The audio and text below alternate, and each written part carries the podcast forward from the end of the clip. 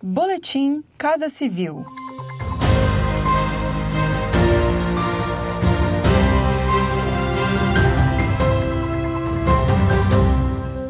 Acompanhe as principais ações do governo federal nesta terça-feira, 3 de novembro. A estratégia de transformação digital do governo federal tem a intenção de oferecer políticas públicas e serviços de melhor qualidade, mais simples, acessíveis a qualquer hora e lugar, a um custo menor para o cidadão brasileiro.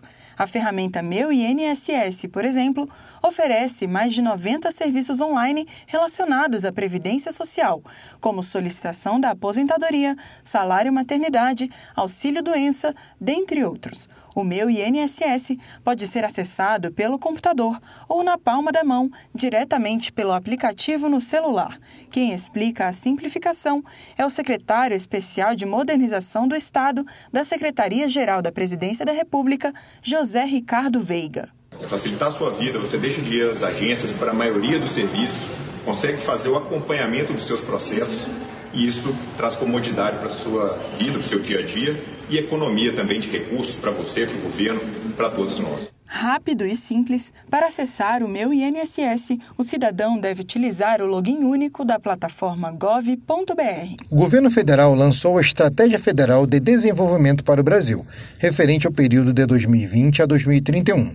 Fica estabelecido a partir de agora um planejamento orientado à retomada econômica que já considera o pós-pandemia, para a atualização dos parâmetros. É considerada também a melhor colocação do país em indicadores internacionais, em relação às demais nações do mundo, como uma das premissas para a acessão à Organização para a Cooperação e Desenvolvimento Econômico, a OCDE. A visão de futuro do plano pretende acelerar todas as dimensões do desenvolvimento sustentável, criado como caminho da prosperidade para o país.